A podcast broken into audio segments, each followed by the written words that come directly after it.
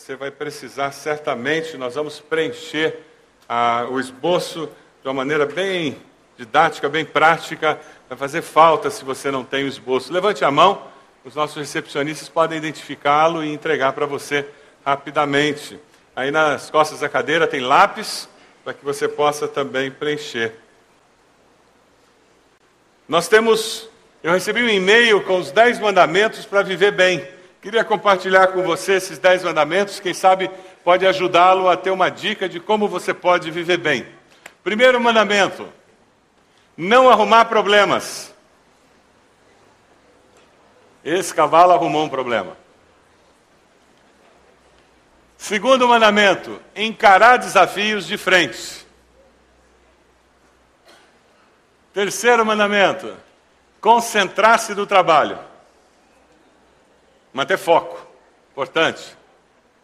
Quarto mandamento: fazer exercícios. Quinto mandamento: ajudar o próximo.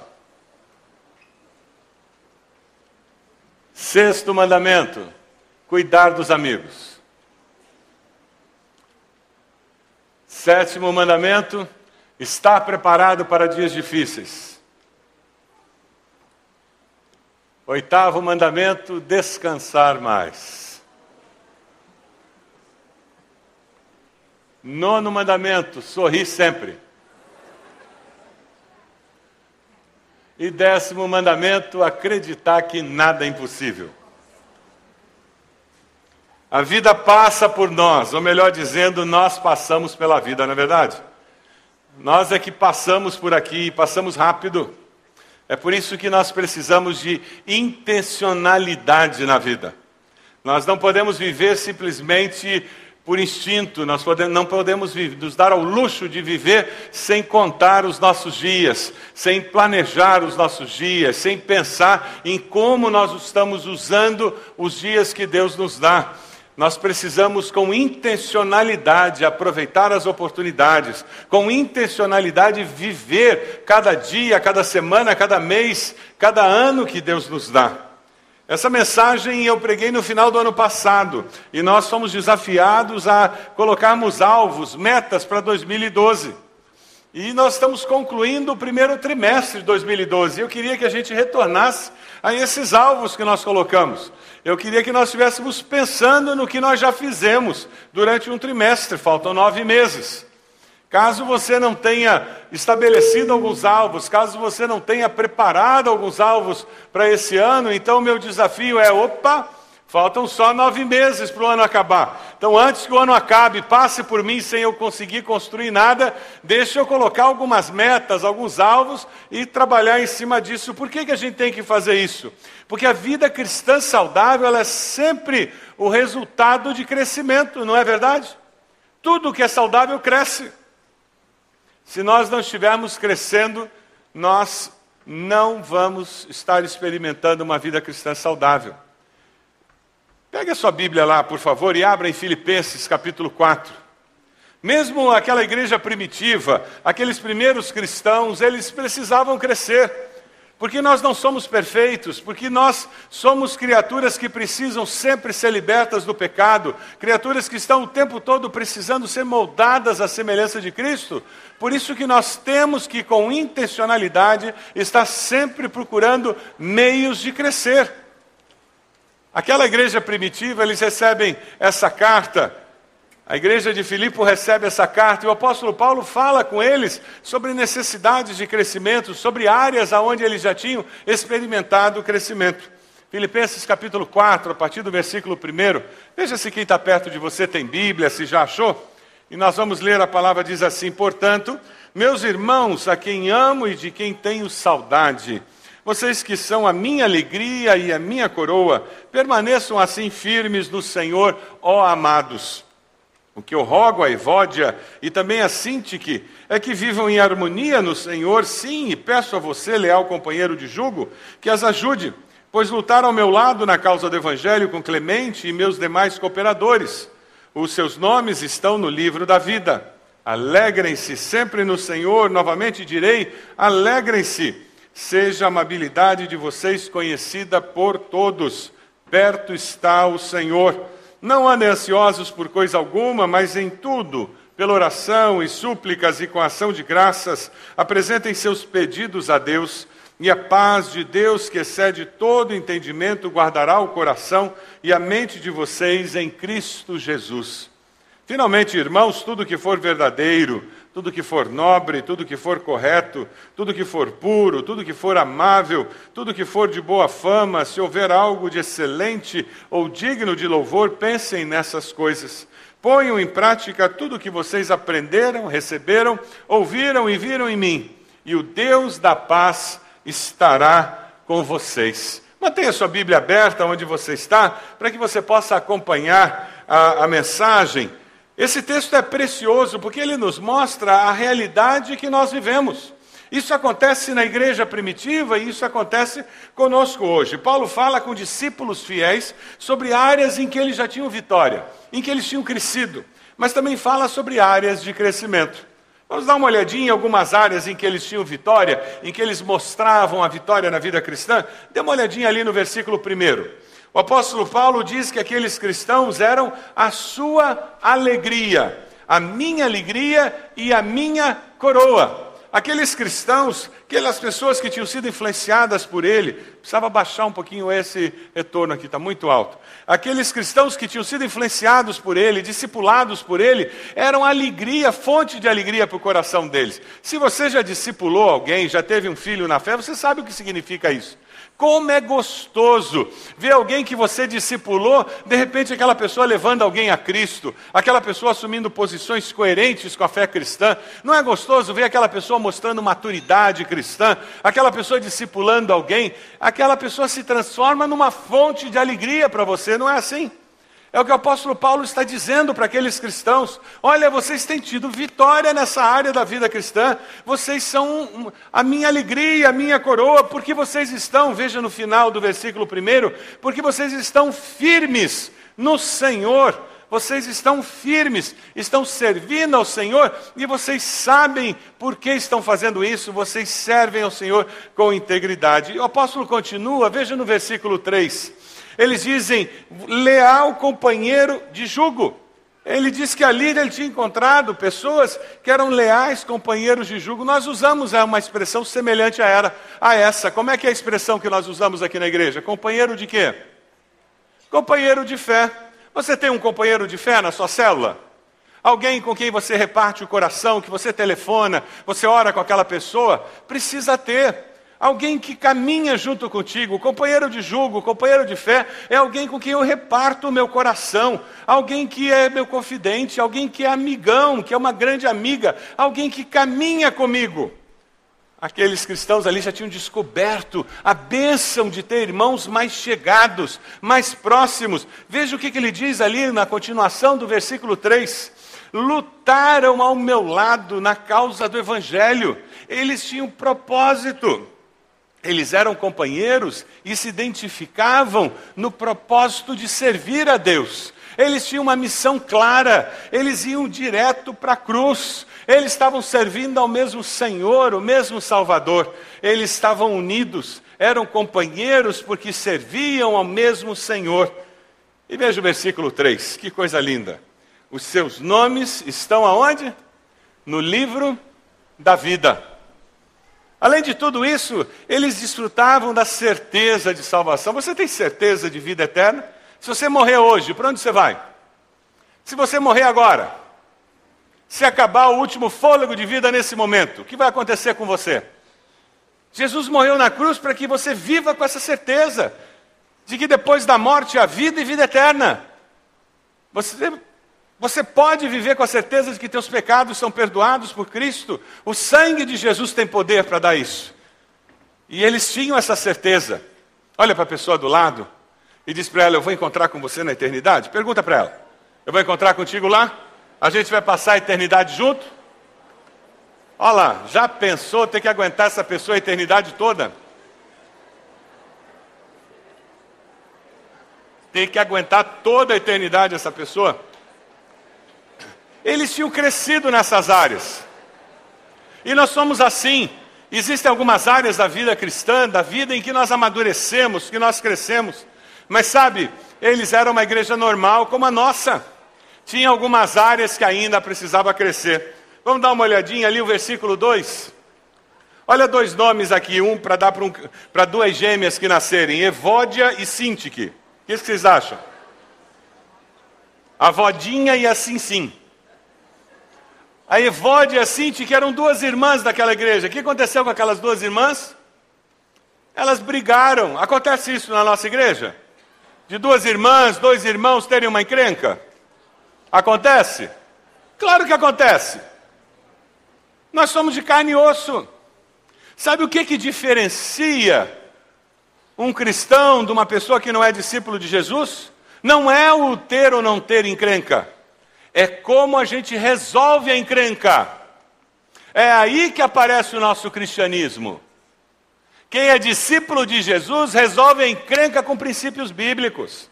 Perdoa, pede perdão, resolve, não fica carregando amargura, ressentimento a vida inteira. É aí que aparece o cristianismo. Se o nosso cristianismo não serve para isso, não serve para nada. É só religiosidade aparente, caiação de túmulo fedido. Sabe, aquelas duas irmãs estavam com um problema. É interessante porque o apóstolo Paulo, ele mostra o valor, a força do corpo de Cristo. O que, que ele diz no versículo 2? O que eu rogo a Evode e Sintique é que vivam em harmonia no Senhor. E peço a você, o leal companheiro de julgo, que faça o quê? que ajude as duas. Corpo de Cristo. Área de crescimento. Veja ali no versículo 4. O que, que acontece quando tem encrenca na família? Quando o marido e a mulher estão brigados, o almoço é, é alegre, gostoso? Ou é aquele almoço que a gente escuta os talheres o tempo todo? Clá, clá, clá, clá, clá, clá. Uma família que não tem harmonia, tem alegria? Não tem. Mas uma família que tem harmonia, em que as pessoas se amam, as pessoas expressam amor, as pessoas estão vivendo bem. Quando as pessoas se encontram, o que, que acontece? É bom se encontrar, não é mesmo? É isso que ele está dizendo. Alegrem-se no Senhor. Resolvam essas encrencas e se alegrem. Vale a pena viver. A vida é muito curta.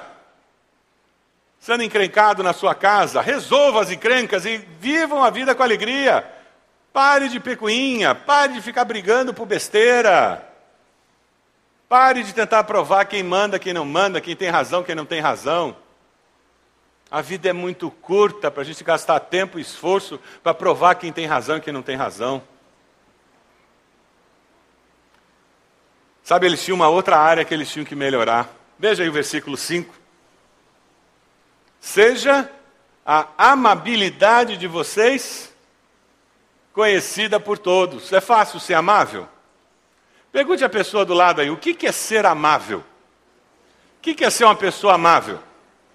Pergunte para a pessoa do lado aí: o que é ser uma pessoa amável?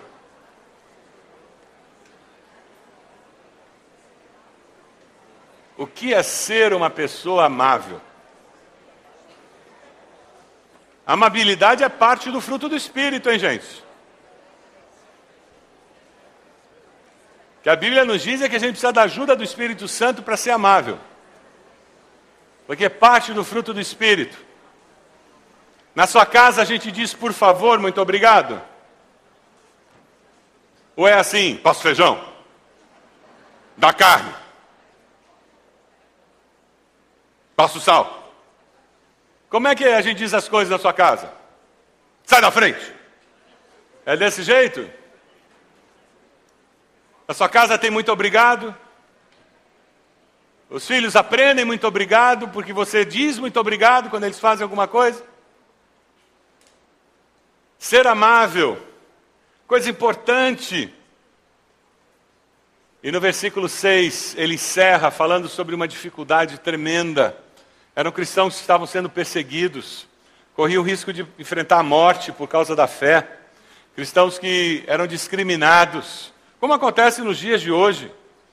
Quando estive na Malásia, é um país muçulmano, eles até são muito bonzinhos com cristãos. Você pode ser cristão, não tem problema. Só que se prepare, seus filhos não vão estudar nas melhores universidades, você não vai ter os melhores empregos, você não pode trabalhar no governo e você não pode ser eleito para cargo público, mas você pode ser cristão, não tem problema. E você não pode casar com um muçulmano, não pode casar com um cristão e vice-versa. Mas você pode ser cristão, não tem problema. Tem liberdade religiosa. Naqueles dias eles viviam o risco de vida por serem cristãos. Você pode imaginar a dificuldade para não viver ansioso, Aí o apóstolo insere o versículo 6: Não andeis ansiosos, não andem ansiosos por coisa alguma, mas apresentem tudo isso diante de Deus. Era uma área de crescimento para eles. Quem sabe você está aqui hoje e você diz: Ah, essa aqui é a minha área.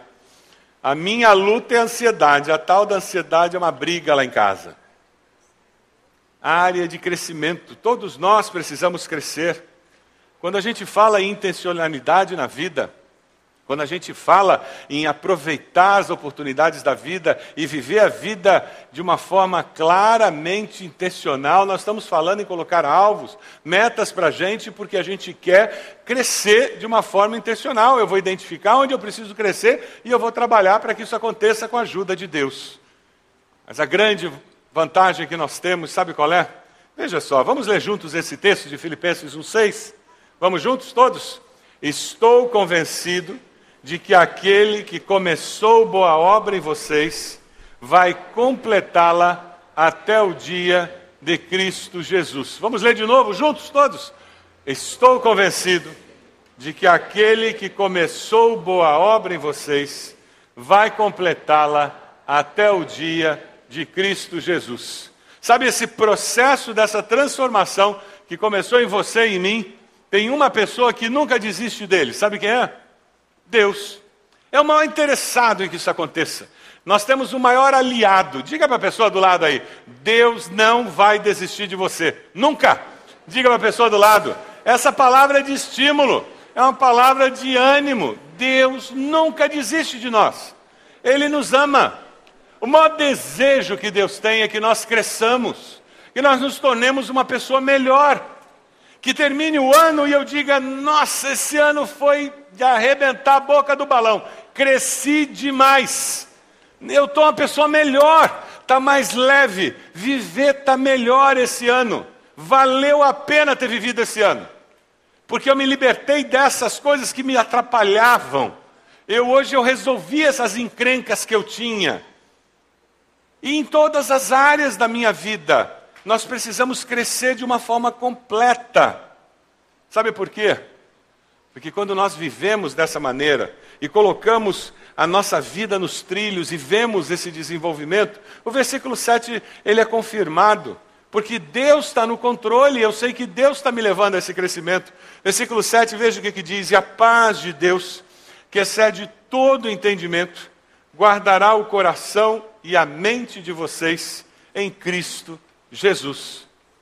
Porque eu sei quem está cuidando de mim, eu sei quem está me ajudando a crescer, eu sei que eu estou indo numa direção que é a direção que Deus tem para mim. Eu não estou vivendo simplesmente a esmo, eu não estou vivendo um acidente biológico, eu não estou vivendo simplesmente o que o meu chefe quer, o que o governo quer, o que as oportunidades deram, o que a sorte trouxe. Eu não estou vivendo o que o destino tem para mim, não.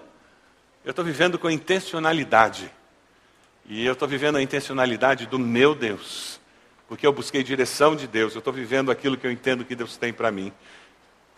Mas sabe, todos nós temos a tendência de carregar uma bagagem do passado. Você já percebeu isso? Ah, eu não vou fazer nada disso. Ih, essa história de decidir, ah, esse ano eu vou perder tantos quilos, ah, eu já tentei várias vezes, não adianta, então é melhor nem tentar. Ah, eu já decidi esse ano, eu vou, eu vou fazer vestibular e deu tudo errado, então é melhor nem tentar, porque daí depois a gente fica frustrado. Já, já fez isso? E, e, e, eu fico carregando o passado, aquele fardo de coisa que não deu certo no passado, e não consigo construir um futuro melhor por causa daquilo. A nossa mente tem uma força tremenda para influenciar de uma forma negativa ou positiva. E mais, a fé cristã não é uma fé burra. Deus não nos deu cérebro para separar a orelha, gente. Foi para usar. A fé cristã é uma fé inteligente. Deus não tem medo de pergunta. Deus adora a pergunta de um coração sincero. Ele tem todas as respostas. Ele não se sente ameaçado com nossos questionamentos. Nós é que nos sentimos ameaçados. Deus não. O que Ele quer é que nós estejamos com a nossa mente focada nele, buscando direção dele, buscando orientação dele. E quando nós nos condicionamos a olhar na direção certa e deixar o passado para trás e dizer não deu certo lá, mas agora com Deus vai dar certo. Veja o versículo 8. Aí você vai começar a pensar assim: finalmente, irmãos, tudo que é verdadeiro, tudo que é nobre, tudo que é correto, tudo que for puro, tudo que for amável, tudo que for de boa fama, se houver algo de excelente ou digno de louvor, pensem nessas coisas. Eu vou ocupar minha mente com esse tipo de coisa. Toda vez que vier um desses pensamentos de morte, esse pensamento negativo, de frustração, em nome de Jesus, deixa para trás. Você já foi. Não deu certo lá, que pena. Eu queria tanto que tivesse dado certo, mas agora vai dar. Em nome de Jesus, eu vou ter uma experiência diferente. Amém?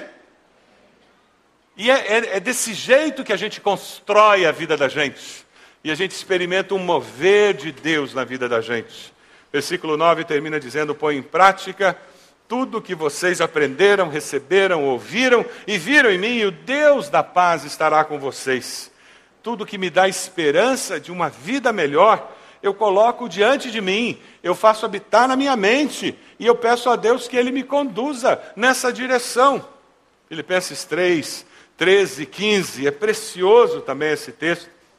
O apóstolo Paulo diz: Irmãos, eu não penso que eu mesmo já o tenha alcançado, mas uma coisa faço, esquecendo-me das coisas que ficaram para trás e avançando para as que estão adiante, eu prossigo para o alvo, a fim de ganhar o prêmio do chamado celestial de Deus em Cristo Jesus. Com Deus eu estou construindo algo novo. Você está? Você está? É por isso que é caminhar com Cristo é caminhar numa nova vida. Diariamente nós estamos renovando o compromisso com Deus de caminhar numa nova vida. Existe intencionalidade. Sabe quem teve a maior intencionalidade da história? O próprio Deus. Que deu o seu único filho para morrer na cruz pelos meus pecados, pelos seus pecados. Jesus, quando veio, ele podia ter escolhido não morrer, mas ele decidiu que ele ia morrer naquela cruz, pelos meus pecados e os seus pecados, para que nós pudéssemos ter o perdão, pudéssemos ter certeza de vida eterna. Isso é intencionalidade, alguém que usa a sua vida, os dias da sua vida com um propósito definido. O desafio que você tem diante de você hoje é você olhar algumas áreas da sua vida, pensar em algumas áreas e sair daqui hoje com pelo menos uma meta definida em cada uma dessas áreas. Mais tarde você pode até agregar outras metas, mas sair daqui hoje com pelo menos uma meta em cada uma delas. Temos mais nove meses no ano. Talvez você diga, ah, pastor, eu já tenho essas metas, dez, fantástico. Dê uma avaliada e veja como que você está indo. Talvez você diga, olha, pastor, nunca fiz esse negócio de meta. Ótimo, primeira vez que você vai fazer alguma coisa assim. Mas você vai colocar alguma coisa. Meta é algo mensurável. É alguma coisa que você pode daqui a uma semana, um mês dizer fiz ou não fiz. Vamos começar a conversar sobre elas? Aí nas costas da cadeira tem lápis, você pode pegar um lápis. Dentro da revista tem, tem o esboço para você. Todo mundo tem um esboço, todo mundo tem um lápis ou caneta. Vamos caminhar? A primeira área que a gente quer conversar, que a gente quer refletir e colocar uma meta para esses últimos meses do ano é na área física. Você está com sobrepeso? Você está cansado, estressado ou sem forças? Como você avaliaria sua nutrição pessoal e a frequência de exercícios físicos que você faz? Você é intencional na forma como trata e cuida do seu corpo? Quem sabe você vai dizer: Olha, pastor, eu tenho feito exercício, eu estou indo muito bem, eu, eu pratico exercício, eu me alimento bem, já venci essa parte, minha vida está super regrada. 10. Significa que você vai correr a São Silvestre em dezembro? De repente você pode colocar como meta esse ano: eu vou correr a corrida de Curitiba. Eu vou começar a fazer alguma coisa assim, um desafio para ver se eu aperfeiçoo a minha área física um pouco mais. Mas o outro extremo é aquela pessoa que o exercício mais violento que ele faz é se esticar no chão para pegar o controle remoto quando ele cai no chão. E quando ele faz isso, ele fica dois dias com dor na iarca, porque distendeu.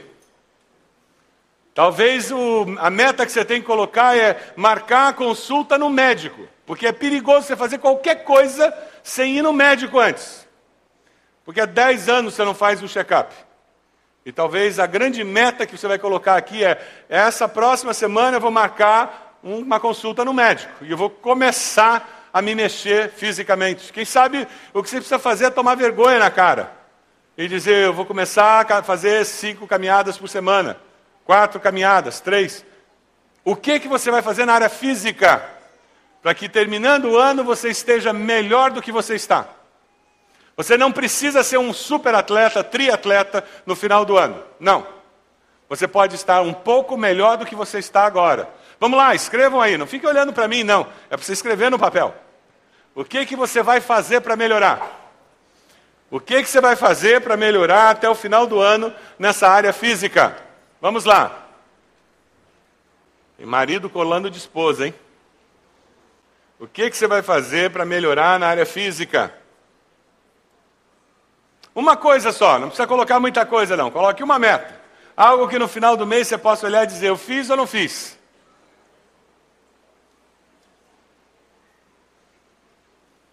Nós estamos querendo crescer. E crescer de uma forma completa, harmônica na nossa existência. Área mental. Podemos ir para o 2? Vamos lá? Você acha que ainda está aprendendo, não apenas profissionalmente, mas também de forma mais ampla e geral? Você continua tendo uma curiosidade intelectual sobre a vida? Você investe tempo significativo lendo livros e artigos que não fazem parte de suas áreas de interesse, apenas para ampliar suas perspectivas? Seria você ler alguma coisa fora da sua área profissional? Você tem se informado com relação à sociedade em geral? Às vezes a gente está tão focado na área profissional que eu só leio livros da minha área profissional, eu só leio revistas da minha área profissional, só leio jornal da minha área profissional, eu só vejo DVD da minha área profissional, eu não sei o que acontece fora da minha área profissional. Eu preciso ter uma visão mais ampla da vida. Eu tenho o hábito de, de comprar livros que são naquela lista lá da Veja dos mais vendidos, best-seller. Às vezes, quando eu não compro, o que eu faço é entrar na internet e ler resenhas, pegar umas duas ou três resenhas daqueles livros para saber sobre o que, que eles são. Se eu não vou comprar, porque às vezes é porcaria que você vai comprar, gastar dinheiro à toa. Mas muitas vezes são livros excelentes. Às vezes pessoas me recomendam livros e eu acabo lendo, são livros fantásticos para ler. Não tem nada a ver com teologia, não tem nada a ver com igreja. Sempre que eu saio de férias, eu levo livro que não tem nada a ver com igreja. Por quê? Porque eu estou querendo ampliar e ver alguma coisa que não tem nada a ver com a área que eu estou sempre fazendo, lendo, sempre me informando. Quem sabe a sua meta vai ser: eu vou começar a ler o jornal todo dia. Você não tem o hábito de ler jornal. Lá na sua empresa, você vai na recepção, na hora do almoço, e vai ler o jornal. Ou você vai acessar a internet e vai ler as notícias. Mas você vai ampliar a informação, a área de conhecimento em que você está sendo exposto? Qual a meta que você vai colocar para que mentalmente você esteja crescendo, você tenha uma percepção mais ampla da sociedade? É muito fácil você às vezes ficar preso num gueto, o gueto da sua profissão ou o gueto dos evangélicos apenas, e você não enxerga o restante da vida.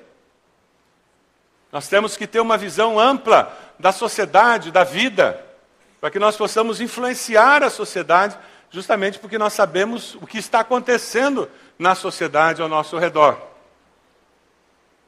Que meta você vai colocar? Podemos ir para a próxima? Meta emocional. É você quem controla as suas emoções ou são elas que o controlam? Você é uma pessoa que as emoções levam você para cima e para baixo o tempo todo? Ou você consegue controlar as suas emoções? Você tem lutado com depressão, já lutou com depressão? Você costuma ficar com raiva por um período ou um tempo desproporcional? Como é que é você no volante? Quando alguém te fecha? Quando alguém rouba a tua vaga no estacionamento do shopping? Você acha que possui um espírito crítico ou uma atitude geralmente negativa? Emocionalmente, o que, que existe na tua vida? De repente, você nesse, nessa meta, você vai colocar: eu vou procurar um conselheiro, ou eu vou começar uma terapia, eu estou cansado dessa minha instabilidade. Eu vou procurar um terapeuta para ver se eu consigo resolver isso. Quem sabe emocionalmente você tem percebido que você tem lutado muito com uma mágoa, uma amargura, um ressentimento. Eu vou procurar ajuda para resolver isso. Quem sabe eu tenho um problema sério, não resolvido, uma frustração incrível que eu carrego comigo e tem sido um fardo que eu, tá eu não consigo dormir por causa disso. Como está essa área emocional na sua vida? Como você tem lidado com isso? Talvez você não tenha casado, seja um jovem adulto que não tenha casado ou tenha enfrentado um divórcio e você nunca conseguiu fechar aquele divórcio. Talvez você tenha lidado com uma viuvez e nunca tenha de fato resolvido aquela viuvez, aquele ciclo do luto, e aquela ferida está aberta e tem sangrado, e você vai dizer: esse ano eu vou resolver isso. Esse ano eu vou trabalhar seriamente para resolver isso. Eu vou começar a ler livros sobre isso, eu vou procurar conselheiros, procurar ajuda, porque eu preciso resolver isso. Emocionalmente, o que precisa acontecer na minha vida para eu me tornar uma pessoa melhor? Eu sou um bom amigo, emocionalmente, ou eu sou aquela pessoa grudenta, que as pessoas fogem porque eu sufoco as amizades? Qual a meta na área emocional que você vai colocar? Relacional. Podemos ir para relacional? Se você é casado, como está seu relacionamento com seu cônjuge, seus filhos? Como está o relacionamento com seus pais? Você tem um número de pessoas que considera amigos íntimos? Você tem amigos íntimos? Aqui é importante destacar: existe uma bênção que vem de casais que se dão muito bem e são amigos. É um privilégio quando marido e mulher são amigos. Mas cuidado, existe um perigo nisso. Eles se bastam e isso muitas vezes faz com que ele não tenha amigos e ela não tenha amigas. Isso é uma fragilidade tremenda. Porque se os dois têm uma crise conjugal e ninguém está livre de ter, ou se uma enfermidade se abate sobre um dos dois, eles não têm um sistema de apoio, de amizade, para enfrentar essa tormenta na vida. Cuidado quando o casal é muito amigo, para isso não se transformar num problema na vida deles. A necessidade de ter amigos fora do casamento é muito importante. Pessoas que, com quem eu caminho. Você acha que membros da sua família anseiam por passar tempo com você? O que, que você acha? O que você acha que a sua esposa, seus filhos responderiam se você perguntasse: Vocês gostam quando eu chego em casa? O que você acha que eles responderiam? É uma pergunta perigosa. Você acha que seus filhos gostam de estar perto da mamãe? O que, que eles diriam? Você tem feito novos amigos ultimamente? Você está aberto para conhecer novas pessoas? Como é o seu relacionamento com irmãos em Cristo? Eu, há mais ou menos dois anos atrás, os pastores que eram meus amigos mais próximos em Curitiba, fora da nossa igreja, eles se mudaram, foram para outros ministérios. Então eu fiquei sem aquele sistema de apoio. E eu comecei a orar pedindo a Deus a oportunidade, e levou mais ou menos dois anos até eu conseguir fazer uma nova, um novo grupo de amigos. Hoje eu tenho dois pastores muito amigos, gente que a gente se telefona, chora, dá risada, bate papo, joga conversa fora, a gente se encontra, é uma amizade abençoadora. Mas levou tempo para construir. Amizade você não constrói da noite para o dia. E nesse processo eu achei que ia dar amizade com alguns pastores, e naquela quando você começa a caminhar mais perto, você diz, não já, já aconteceu isso com você? De início parecia que ia ser legal, legal, legal. Aí quando você chega mais perto da pessoa, você. Nah. É, e é assim mesmo. E às vezes a pessoa chega perto de você e faz. Ah. E é assim mesmo, a amizade é desse jeito. Até que de repente você encontra alguém que diz: é, esse cara é legal, e você acha legal, e você começa, você precisa investir tempo. O que, que você vai fazer nessa área relacional nesse ano? Para desenvolver amizade significativa. Meu desafio para homens aqui, companheiros de fé, é uma boa desculpa, um bom recurso para desenvolver amizades significativas com homens. Mulheres têm um pouco mais de facilidade para desenvolver amizades significativas. Homens sofrem um pouco mais, mas eles também conseguem. É bom. Eles conseguem. O que, que você vai fazer? Coloque aí. Qual a sua meta para 2012? Vamos lá. O que, que você vai fazer em 2012 nessa área relacional? Vamos lá, escreva aí. Estamos chegando ao final da nossa lista.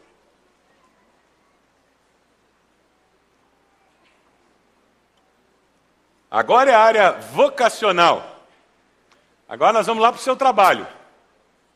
Como você avaliaria sua carreira até aqui? Você se sente completo com o que está fazendo? Você está satisfeito com o que você faz profissionalmente? Você acha o seu trabalho recompensador? De manhã cedo você abre o olho e diz: ai, que legal, vou trabalhar. Ou você abre o olho e diz: ai, desgraça, mais oito horas. Deus não planejou que trabalho fosse fardo. Trabalho tem que ser algo recompensador. Trabalho tem que ser algo que realize o ser humano. Trabalho tem que ser algo que a gente tenha prazer em fazer. Você pode se cansar, você pode reclamar porque está ganhando pouco, mas você faz aquilo com paixão. Esse é o projeto de Deus para nós.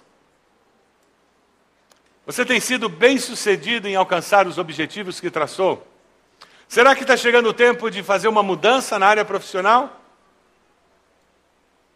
Quem sabe é hora de mudar e começar a orar por isso e começar a se organizar para mudar de profissão. Se o que você faz não realiza, e Deus vai abençoar, e Deus vai dirigir você. Quem sabe a tua meta vai ser: olha, eu estou contente com o que eu faço, mas eu não vivo lá com senso de missão. Eu estou lá para ganhar dinheiro só. Trabalhar com senso de missão na empresa é uma coisa, trabalhar para ganhar dinheiro é outra. Não, eu estou lá porque Deus me enviou naquele lugar. Deus me colocou naquele lugar. Deus me colocou naquela posição. Eu não estou simplesmente para trabalhar. Eu não estou simplesmente para ser competente.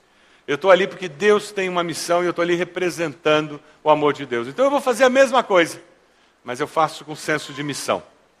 Eu vou falar a mesma coisa, provavelmente, mas eu vou falar com autoridade que vem de Deus. Porque eu estou falando porque Deus me colocou ali. E quem sabe vão surgir algumas situações em que Deus vai me usar de uma forma incrível e inesperada, que eu não vou nem imaginar. Porque eu vou estar ali com senso de missão. Quem sabe? A sua grande meta nesse ano é Deus me ajude a mudar essa minha percepção de que eu estou onde estou cumprindo uma missão dada pelo Senhor. Eu estou naquela faculdade, eu estou naquele consultório, eu estou naquela empresa, eu estou tô sendo empresário, eu estou sendo funcionário, eu estou sendo uh, gerente, eu estou naquela loja, e Deus, eu estou ali naquele lugar, naquela faculdade, naquele colégio, porque quem é estudante, o trabalho é estudar. Mas eu estou ali com uma missão, não é à toa que eu fui para aquela escola e não para outra escola. Não é à toa que eu passei naquele vestibular e não no outro vestibular. Não é à toa que eu passei nessa turma e eu tenho aqueles colegas e eles passaram na mesma faculdade. Não, Deus tem um propósito. Por isso que ele juntou aquela turma e me colocou no meio daquela turma na faculdade. Existe um senso de missão onde eu estou. Não é por acaso que isso aconteceu. E eu estou exercendo esse senso de missão. Qual é a meta que você vai colocar para área vocacional da sua vida. Como você vai exercer essa área? Como você vai viver essa realidade esse ano? E precisa haver mudança de carreira, mudança de emprego, precisa haver mudança de postura. Coloque uma meta aí na área vocacional. Quem sabe você está se aposentando. Bem-vindo. Nós precisamos de aposentados no reino de Deus. Precisamos de pessoas que estão livres de ter que ganhar o pão de cada dia nós temos vários irmãos em nossa igreja que já estão nessa fase. que podem dedicar um dia por semana, uma tarde, duas tardes, três dias. Muitos irmãos têm nos abençoado grandemente no reino de Deus, tanto na ABC como na igreja. Irmão Zé Carlos, ele tem sido uma bênção na área de informática. Se aposentou na Copel, tem dedicado vários dias por semana nos ajudando na área de informática. Que bênção tê-lo aqui conosco. Ele vai e foge para as pescarias dele, porque ele é aposentado e ele gosta de pescar. Mas quando ele volta para a cidade, ele volta para cá, para o cantinho dele. Como ele nos abençoa. Alguém que usa esse momento da vida tão especial que ele tem para abençoar o reino de Deus. E como ele, nós temos tantos outros que servem ao Senhor na nossa igreja. Quem sabe você está entrando nessa fase da aposentadoria ou já está nela. E você pode dizer: Deus, eu vou começar a usar esse meu tempo. E esse ano de 2012 vai ser o ano da virada. Eu vou dedicar uma tarde, vou dedicar um dia, vou dedicar duas tardes, dois dias, e eu vou servir ao Senhor no reino de Deus, fazendo com que pessoas sejam abençoadas. Legal, vamos para número 6, finanças. Área de finanças. Esse ano nossa igreja está batendo muito na tecla do Crown. Por que, que a gente quer que muita gente faça o curso Crown? Porque nós queremos uma igreja que aplique princípios de finanças na sua vida. A gente quer quebrar Magazine Luiza, quebrar Casas Bahia, acabar com o carnê. E houve uma ascensão imensa para a classe média no Brasil e a Casas Bahia, a Magazine Luiza estão felizes da vida. Sabe por quê? O povo está se endividando, comprando tudo a carnê e pagando uma fortuna de juros. E nós queremos acabar com isso. Nós queremos que o nosso povo não gaste dinheiro com juros, compre tudo à vista. Isso é princípio bíblico. Nós queremos que o povo de Deus seja liberto em nome de Jesus de carnê, cartão de crédito e cheque especial. Eu ainda vou fazer um culto de libertação um dia. Vai ser um culto de libertação em que as pessoas vão se libertar de cheque especial, cartão de crédito e carnê. A gente vai fazer uma fogueira aqui, aroma suave ao Senhor, colocando fogo tudo quanto é cartão de crédito. Cartão de crédito é uma bênção, desde que você pague a conta integral no dia do pagamento. Se você não consegue pagar a conta integral no dia do pagamento, toque fogo no cartão de crédito. Quem não paga a conta integral no dia de pagamento do cartão, da fatura, toque fogo. É o juros mais alto do mercado. Não vale a pena ter cartão se eu vou pagar juros de cartão. Se você não pode pagar integral no dia que chega a fatura, toque fogo no cartão. E sabe por que eu vou fazer um curso de libertação? Porque daí, pela fé, você vai ter que viver sem depender do cheque especial, sem depender de carnê e sem depender do cartão de crédito. Aí, o oh Deus me sustenta, o oh Deus me sustenta. Ah, eu vou viver pela fé. E sabe o que você vai descobrir? Sabe o que você vai descobrir? Que Deus sustenta. Agora, enquanto eu tenho cartão de crédito, Deus diz: é, azar dele, vai pagar juros. Aí Deus vê você entrando no cheque especial e diz: hum, azar dele, vai pagar juros. Não quis depender de mim. Aí você vai lá e faz mais um carnê na, na, na loja Bahia, mais um carnê no Magazine Luiza. Deus diz: hum, azar dele, vai pagar mais juros. Por quê? Porque não dependeu de Deus. Basicamente isso. O curso Crown, ele ajuda a gente a, a pegar princípios bíblicos que nos libertam. Ah, pastor, eu estou muito bem, eu não preciso de finanças, eu não tenho esses problemas, sou super equilibrado, benção. Venha fazer o curso. Sabe por quê? Um, você vai conhecer os princípios bíblicos que justificam os princípios que se aplicam na tua vida financeira. E você vai poder explicar para os teus filhos, para os teus amigos, por que, que você vive financeiramente desse jeito. E dois, você vai nos ajudar sendo mentor de outros casais. Nós queremos ter o curso Crown, aquelas famílias que começaram a fazer orçamento e que têm muita dificuldade depois de colocar o orçamento em prática, elas vão ter oportunidade de ser acompanhadas por você, para que nos primeiros seis meses elas coloquem o orçamento em prática. Área de finanças, quais são as suas metas? Como que você vai crescer nesse ano na área financeira? É ser dizimista? É mudar alguma coisa na área dos dízimos? Mudar alguma coisa na área de ofertas? O que, que precisa mudar para você crescer nessa área? Coloque uma meta. E no final, área 7, você tem tratado algumas das questões mais profundas da vida? Você sabe para onde vai quando morrer? Você diria que é controlado pelo Santo Espírito de Deus ou pelo Espírito pecaminoso? Você tem estudado regularmente a Bíblia, sós ou em grupo, para crescer na fé? Como está a sua vida devocional? Você tem um discípulo, um filho na fé? Você tem um companheiro de fé com quem você ora e compartilha? Você tem adorado a Deus participando dos cultos da sua igreja? Qual a meta espiritual que você tem para esse ano? O que, que você precisa colocar e dizer, olha, eu preciso crescer nessa área. Eu preciso colocar isso aqui como meta e esse ano eu preciso crescer nessa área. Coloque uma meta na área espiritual para que haja mudança, crescimento, algo novo na sua vida durante esse ano. Estamos falando de nove meses, é tempo suficiente para experimentarmos mudança, crescimento, em nome de Jesus.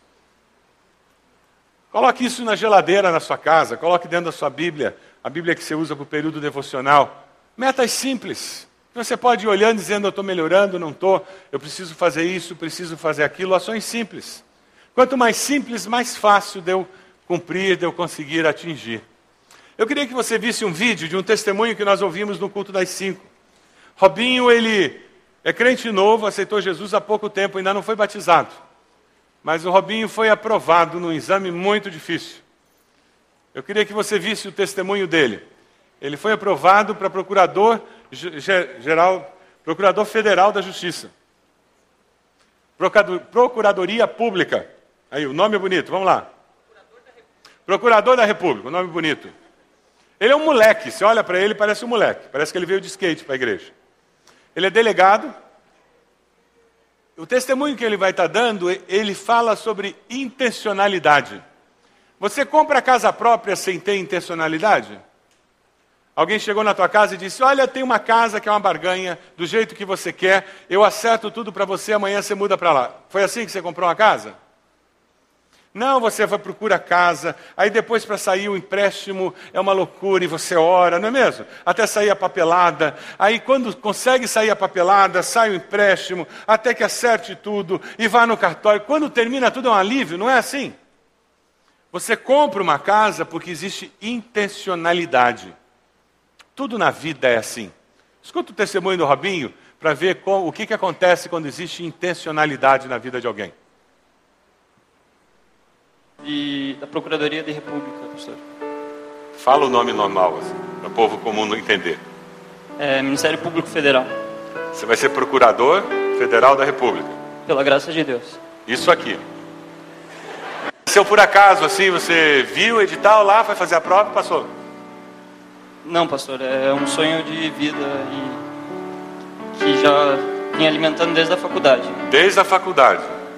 Aí, há quanto, quanto tempo você fez a prova? Quanto tempo levou a prova? Quantas provas você fez? As cinco etapas, um ano e dois meses.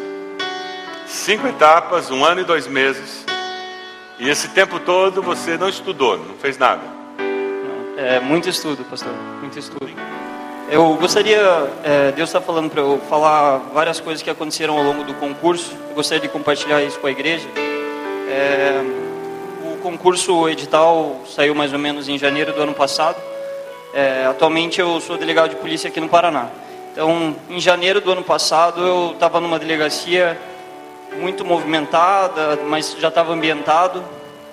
E daí, quando saiu o edital, eu resolvi é, aprimorar os estudos, me dedicar com, com maior rigor.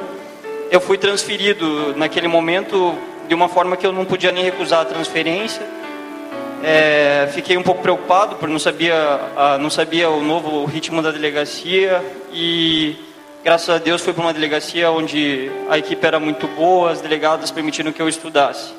Daí iniciei os estudos, é, teve a primeira fase do concurso, que é a fase objetiva e que tem a, a, o grande corte né, de, de candidatos, e saiu o gabarito preliminar.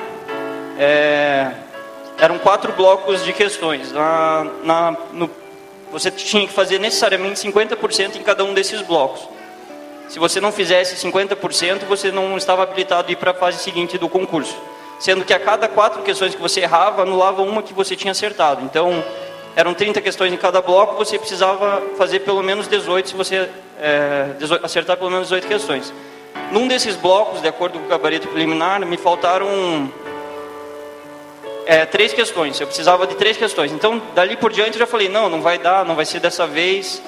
É, eu já tinha passado por outros dois concursos em que eu precisei de uma anulação. Fiz nove recursos e nove questões e não fui beneficiado. Então, eu nem recorri. Desliguei.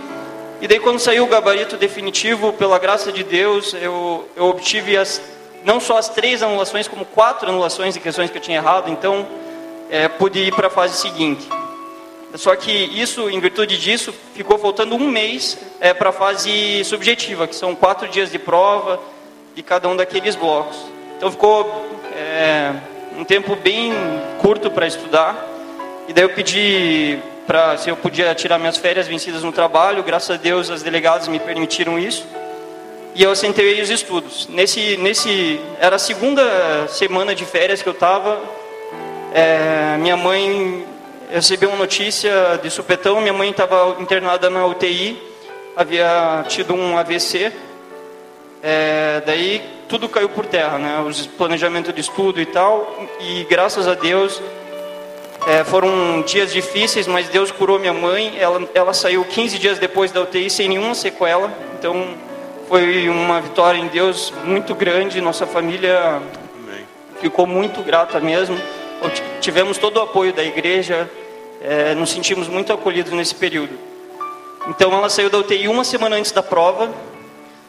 É, eu fiz o que eu podia naquela semana, mas tenho certeza que não fosse pela bênção de Deus eu não teria conseguido fazer as provas subjetivas conforme é, o necessário. E nesses quatro dias de prova também aconteceram coisas que Deus se mostrou muito presente. Por exemplo, num desses dias eu estava nervoso, ansioso com as provas, eu tinha esquecido de preencher meu nome no local onde eu tinha que assinalar lá da prova. Daí um dos fiscais da prova, ó, oh, se você não assinalar aqui, você não vai poder ir para frente. Então, foi mais uma vez que Deus se mostrou presente ali naquele momento. E em seguida, foi um ano também muito abençoado, foi o um ano que eu me casei com a Amanda. É, consegui, é, graças a Deus, ele permitiu que administrasse o tempo de trabalho, estudo, é, preparativos para o casamento, preparativos da casa nova e eu tenho plena certeza que foi uma bênção de Deus, porque pelas minhas capacidades eu não seria nem de longe apto a passar nesse concurso. Então, a mensagem que eu, que eu tirei de tudo isso é: não existe nada impossível na vida, e o nosso momento não pode não ser o momento de Deus, ou pode ser o momento de Deus quando a gente menos espera. Se eu fosse dizer, ah, esse foi o ano para eu passar nesse concurso, jamais poderia dizer isso, porque mas Deus pensou que aquele era o momento, então que assim seja feita a vontade dele. Fica claro que Deus fez você passar no concurso. Com toda certeza, pastor. Amém. Amém. Coisa boa de ouvir, não é mesmo? Jovem da nossa igreja, um jovem adulto, abençoado por Deus, e ele colocando tudo isso nas mãos de Deus. Vocês perceberam intencionalidade no coração dele? Você que é jovem, adolescente, comece a sonhar e pedir a Deus para colocar sonhos de Deus no seu coração. E por favor, sonhe grande, não sonhe pequeno não. Sonhe grande, que o nosso Deus é grande. Não seja pequeno. Confie em Deus e espere grandes coisas do Senhor. Tem um texto que eu queria compartilhar com vocês e que nós lêssemos juntos. Está no Salmo 37, 5. Vamos ler juntos? Entregue o seu caminho ao Senhor confie nele e ele agirá. Vamos ler de novo? Entregue o seu caminho ao Senhor, confie nele e ele agirá. Nós fizemos um exercício hoje aqui. Colocamos algumas metas, não é mesmo? Para nós crescermos durante esse ano. Entregue esse caminho ao Senhor. Confie nele e Deus vai agir na sua vida. Deus vai corrigir algumas coisas, Deus vai colocar alvos maiores, se você pedir alvos maiores. Vou convidar você para se colocar de pé. Nós vamos cantar um hino antigo, gostoso. Eu tenho certeza que uma porção de gente aqui vai ter muitas memórias com esse hino. Um hino que fala sobre nós nos entregarmos ao Senhor, entregarmos tudo ao Senhor. Eu queria desafiar você, enquanto nós cantamos esse hino, tudo entregarei, a vir até aqui à frente, colocar-se de joelhos aqui, com esses alvos na mão, dizendo: Deus, eu quero entregar esses alvos ao Senhor. Talvez um deles você diga: Olha, Deus, isso aqui é um negócio meio impossível, viu? Parece passar num concurso como esse. Conseguir até o final do ano isso vai ser um negócio meio complicado, Deus. Coloque isso diante de Deus. Entrega o teu caminho ao Senhor, confie nele e ele agirá. Você acredita nisso? Enquanto nós cantamos, vem até aqui, coloque-se de joelhos, entregue esses alvos, dedique ao Senhor e nós vamos orar por você depois. Pode vir, coloque esses alvos diante de Deus, enquanto nós cantamos.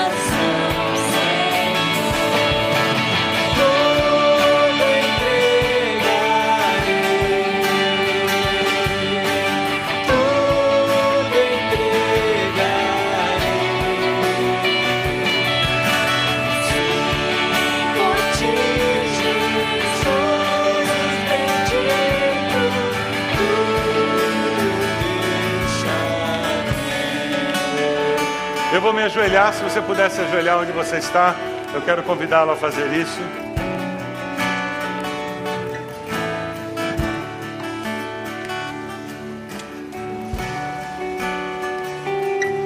Deus amado, nós estamos de joelhos, porque nós queremos reconhecer que tudo entregamos ao Senhor e reconhecemos a soberania do Senhor sobre as nossas vidas nós nos humilhamos diante do Senhor, nós nos prostramos diante da tua divindade, da tua grandeza e reconhecemos que dependemos do Senhor para viver.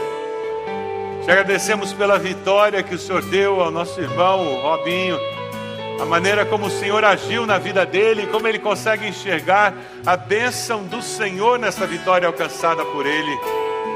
Ó Deus, continua abençoando e guiando seus passos nessa nova etapa da sua vida.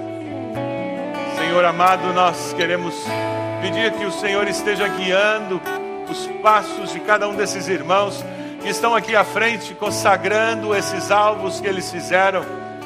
Nesse, nesses meses que ainda temos durante esse ano, ó Deus, que eles tenham sabedoria capacidade vinda dos céus para alcançar essas metas e experimentarem esse crescimento na sua vida cristã, Senhor.